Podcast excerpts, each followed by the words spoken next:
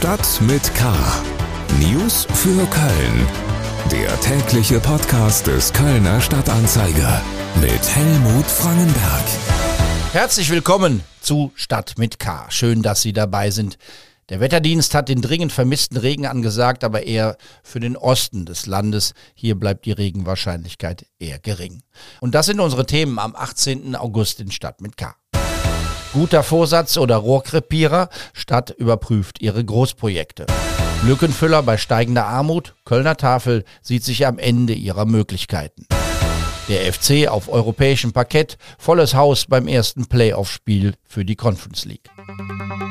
Schlagzeilen. Die Stadt hält trotz Energiekrise an ihrem Ziel fest, bis 2035 klimaneutral zu werden. Das sagte Oberbürgermeisterin Henriette Reker in ihrer Haushaltsrede im Rathaus. In wenigen Wochen soll es ein Gutachten des Klimarates geben, mit dem die Strategie für die nächsten Jahre klarer werden soll. Reker sagte, dass die Möglichkeiten der Stadtverwaltung begrenzt sind. Die Verwaltung könne nur rund 15 Prozent der Potenziale zur Treibhausgasminderung in Köln beeinflussen. Über andere Maßnahmen wird auf Bundes-, Landes- oder gar europäischer Ebene entschieden.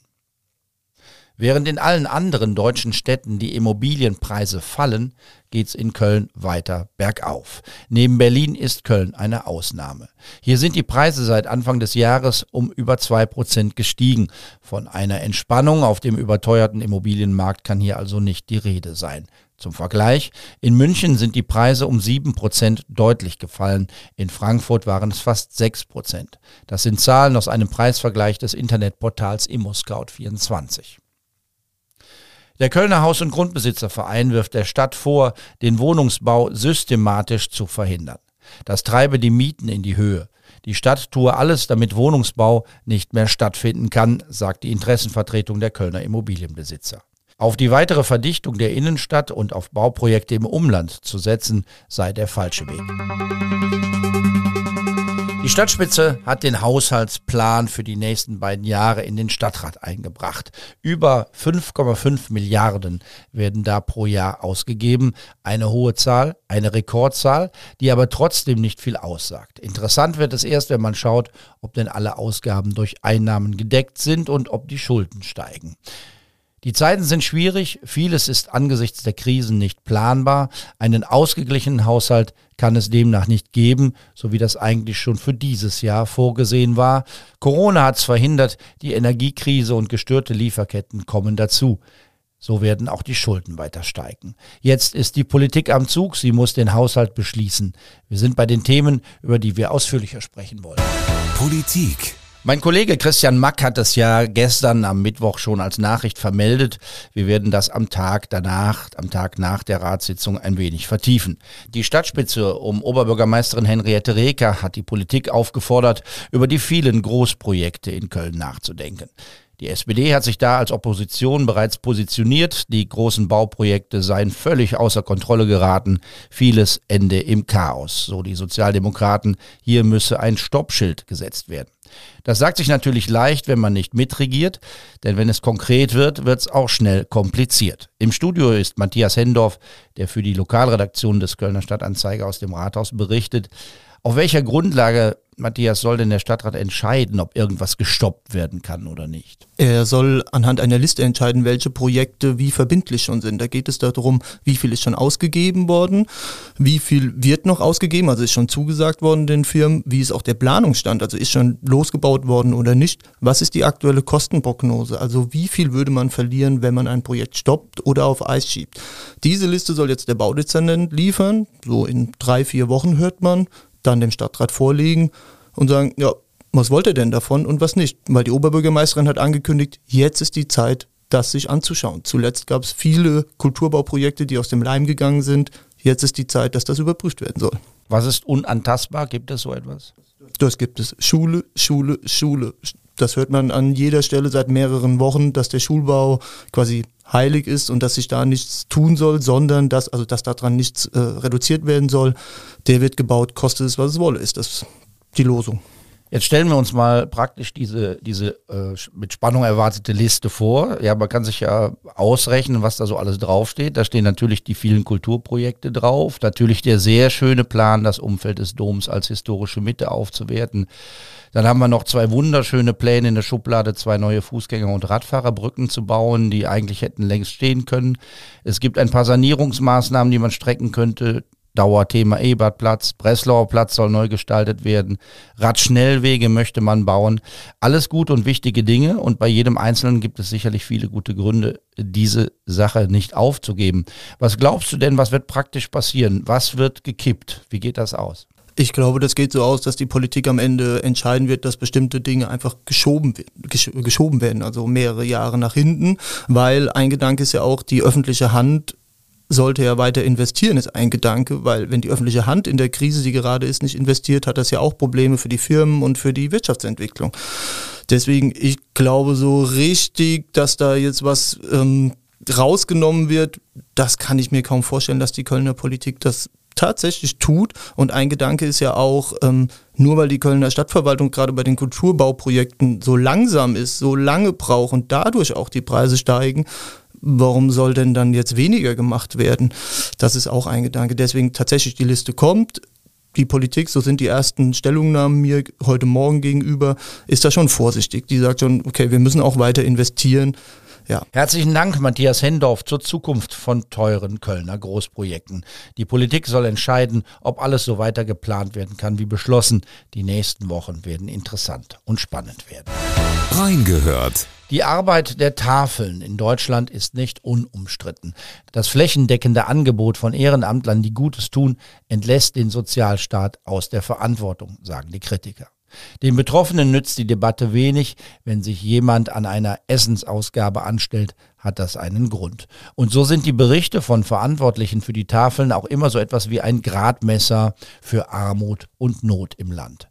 In der aktuellen Folge von Talk mit K ist die Chefin der Kölner Tafeln zu Gast. Karin Fürhaupter sagt, man könne den Andrang kaum noch bewältigen. Also den Anstieg, äh, besonders durch, die, durch den Ukraine-Krieg, den spüren die Ausgabestellen ganz besonders. Dort haben, hat sich die Nachfrage äh, stark erhöht und die meisten der Ausgabestellen sind inzwischen an dem Punkt angelangt, dass sie einen Deckel, nennen wir es mal so, draufgelegt haben und sagt, wir können keine Bedürftigen mehr aufnehmen.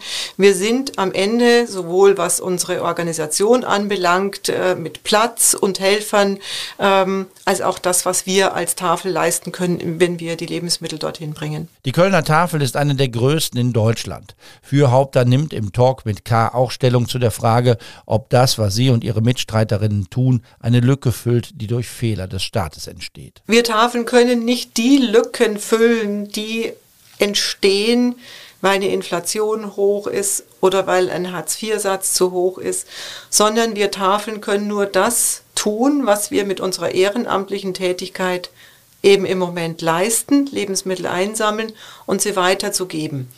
Ähm, dafür zu sorgen, dass es Menschen, dass Menschen ausreichend zu essen haben, dass es Menschen wirtschaftlich dass ihr, ihr Auskommen haben, das ist nicht unsere Aufgabe. Manchmal gibt es neue Herausforderungen, mit denen die ehrenamtlichen Helferinnen nicht gerechnet haben. Der Discounter Lidl hat eine sogenannte Rettertüte eingeführt. Das ist eine werbewirksame Aktion gegen Lebensmittelverschwendung. Für die Tafeln ist es ein Problem, weil sie nun von Lidl nicht mehr beliefert werden. Die Rettertüten werden zu drei Euro verkauft.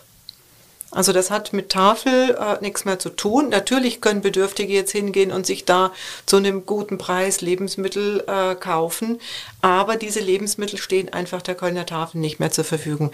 Es ist ein gutes Konzept. Märkte agieren, sie müssen, müssen Umsatz kreieren, müssen auch vermeiden, Lebensmittel zu verschwenden. Ähm, aber das ist für uns eine Auswirkung, die müssen wir erstmal verkraften. Wir arbeiten dran, das heißt, wir müssen neue Spender suchen. Es gibt sicherlich noch genügend Spender. Ähm, in Edeka zum Beispiel ist noch ein Spender, da sind wir sicherlich noch nicht so gut vertreten. Da müssen wir uns jetzt drum kümmern, aber auch das braucht Zeit. Karin Fürhaupter, die Vereinsvorsitzende der Kölner Tafel, zu Gast bei Talk mit K. Das ganze Interview hören Sie überall, wo es Podcasts gibt oder über unsere Homepage ksda.de. FC News Ja, die Vorfreude ist natürlich riesengroß. Ähm, hat lange Zeit nicht mehr solche internationalen Spiele gegeben. Und ich glaube, es ist ähm, ein besonderes Spiel für uns alle, für uns Spieler, für Trainer, Trainerteam und äh, vor allem auch für die Fans. Ähm, haben wir natürlich auch mitbekommen, dass alle in Rot kommen und die überlegen sich da auch was. Also ja, die Vorfreude ist auf jeden Fall riesengroß. Klar erkennbar, das ist der Mann aus Österreich beim ersten FC Köln, Florian Kainz. Vor dem Spiel heute am Donnerstagabend in Müngersdorf. Der erste FC Köln betritt das internationale Parkett. Playoff für die Conference League gegen die ungarische Mannschaft Ferva FC.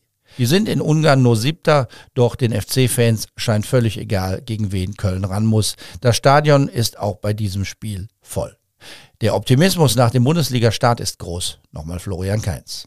Die ersten zwei Bundesligaspiele waren auf jeden Fall äh, gut. Man hat auch gesehen, vor allem in, in Leipzig in der ersten Halbzeit, dass wir ähm, die Intensität am Platz gebracht haben, dass wir eine hohe Laufleistung gehabt haben. Ja, und das brauchen wir morgen auch wieder. Ähm, viel laufen, ähm, intensiv laufen, vorne attackieren und ähm, aber ich glaube, dass wir auf einem guten Weg sind, dass wir gut drauf sind. Die Vorbereitung war schon ganz gut von uns. Ja, und jetzt müssen wir das ähm, in den nächsten Spielen umsetzen, weiterhin. Auch Steffen Baumgart freut sich auf das Spiel, sein erstes als Trainer auf europäischer Ebene. Wie soll ich so schön sagen? Also ich freue mich riesig. Ich freue mich riesig, dass wir das erstmal erreicht haben und ich freue mich jetzt, dass wir diese beiden Spieler haben. Und das ist, äh, glaube ich, auch überall zu sehen. Das ist, glaube ich, auch überall zu merken. Ähm, ja, und äh, so eine Möglichkeit zu haben, ich habe sie bisher noch nicht so oft gehabt. Deswegen freue ich mich nicht nur deswegen drauf, sondern einfach, weil es ein Erlebnis ist. Ein Erlebnis, was du, glaube ich, nicht jedes Jahr haben wirst. Und äh, schauen wir mal. Aber glaube, man sieht mich sehr, sehr viel lächeln und auf das Spiel hinarbeiten und hinfiebern. Anpfiff ist heute Abend um halb neun. Das Spiel wird live bei RTL übertragen. Damit ist das Abendprogramm klar. Mein Name ist Helmut Frankenberg. Bis morgen. Bleiben Sie wachsam, aber bitte auch gelassen. Tschüss. Stadt mit K. News für Köln. Der tägliche Podcast.